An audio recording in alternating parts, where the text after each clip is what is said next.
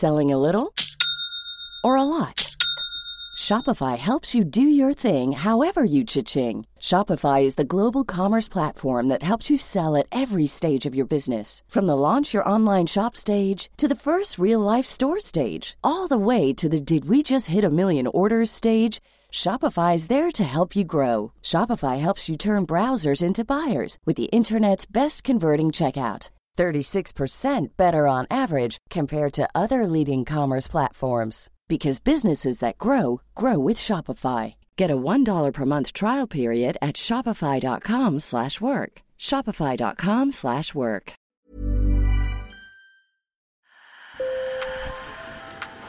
Bonjour. Hello. Hola. Marhaba Sur le fil. Le podcast d'actu de l'AFP.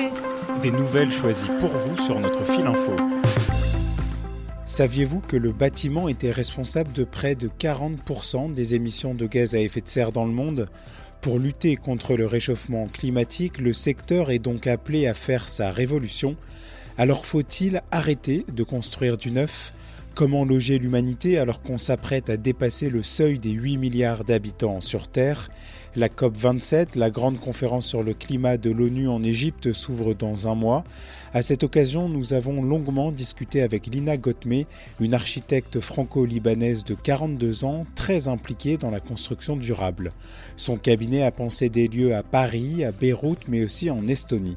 Une interview enregistrée avec mes collègues Isabelle Malsan et Madeleine Pradel sur le fil à la genèse en fait de mon atelier, le développement durable et le rapport à la nature au sens global du terme était dans l'ADN même de, de, ma société. L'ADN de la société de Lina Gotme, c'est aussi fabriquer des nouveaux bâtiments.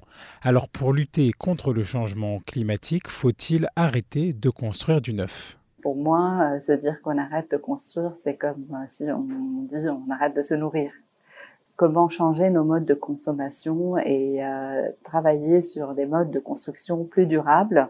Et bien sûr, la première étape, c'est de conserver euh, l'existant, de ne pas démolir et surtout euh, travailler sur toute cette rénovation énergétique qui est indispensable pour réduire la consommation énergétique des bâtiments les rendre moins des passoires énergétiques. Euh, néanmoins, on ne peut pas se dire qu'on va plus construire du neuf, mais on va se dire qu'il faut le construire différemment. Pour construire différemment, Lina Gotme pèse l'impact des matériaux utilisés. Euh, maintenant, je regarde de façon scrupuleuse euh, tous les étiquettes des, des matériaux et on a des logiciels où on est capable de calculer exactement euh, avec tout l'ensemble des matériaux qu'on utilise quel est, quel est notre impact carbone. Il y a certains qu'on bannit parce qu'il y a trop de plastique ou bien parce qu'il y a trop de colle ou euh, parce qu'ils n'ont pas de, des étiquettes transparentes.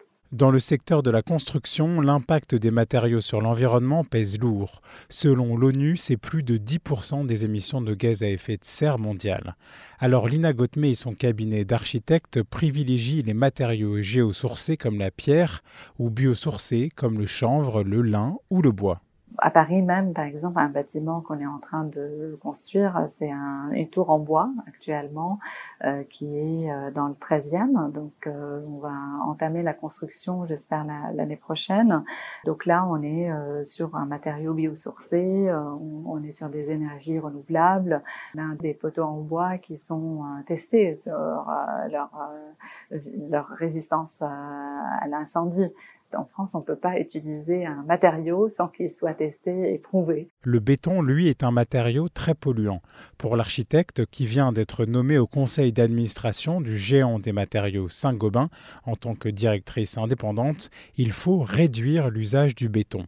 Mais on ne pourra pas s'en passer partout Il faut arriver à faire du béton euh, plus vertueux, plus bas carbone et certainement diminuer drastiquement son usage. On est obligé aujourd'hui dans certaines régions du monde de continuer à construire avec le béton aussi. On a des zones sismiques par exemple, je pense à Beyrouth. À Beyrouth, Lina Gotme a créé une tour de logement avec des grandes baies vitrées et un peu de verdure. Son nom, la Stone Garden, jardin de pierre en français. Pourtant, la tour est en béton toute construction doit être euh, antisismique. Et heureusement, parce que cette tour a résisté aussi à l'explosion qui a eu lieu euh, il y a deux ans euh, à Beyrouth.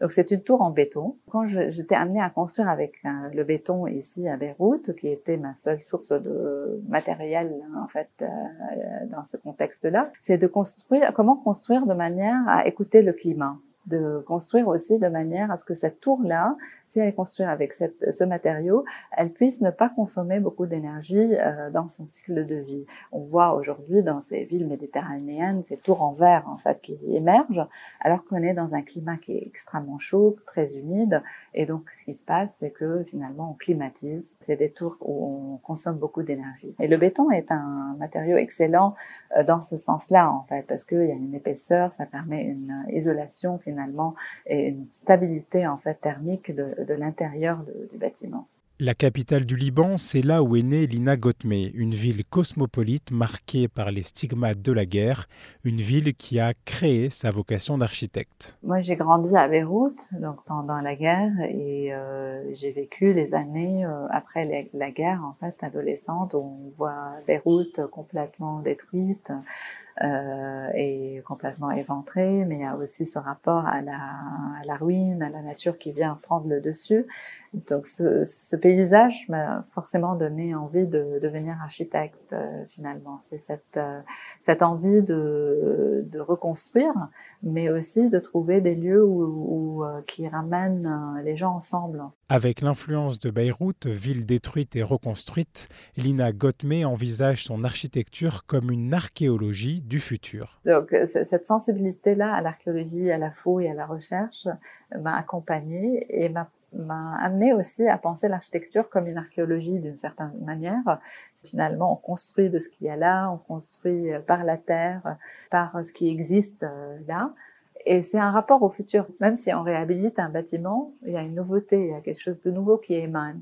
Donc, comment on, on apprend de notre passé pour se projeter dans le futur? Le futur, justement, c'est l'adaptation aux effets du changement climatique. Au Liban, la crise énergétique gravissime pousse les habitants à s'adapter à marche forcée.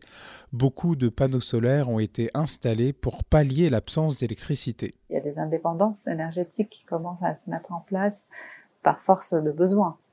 Après, est-ce qu'il faut une catastrophe comme celle du Liban pour qu'on fasse la transition? Sur le fil revient demain. Je m'appelle Antoine Boyer. Merci pour votre fidélité et bonne journée.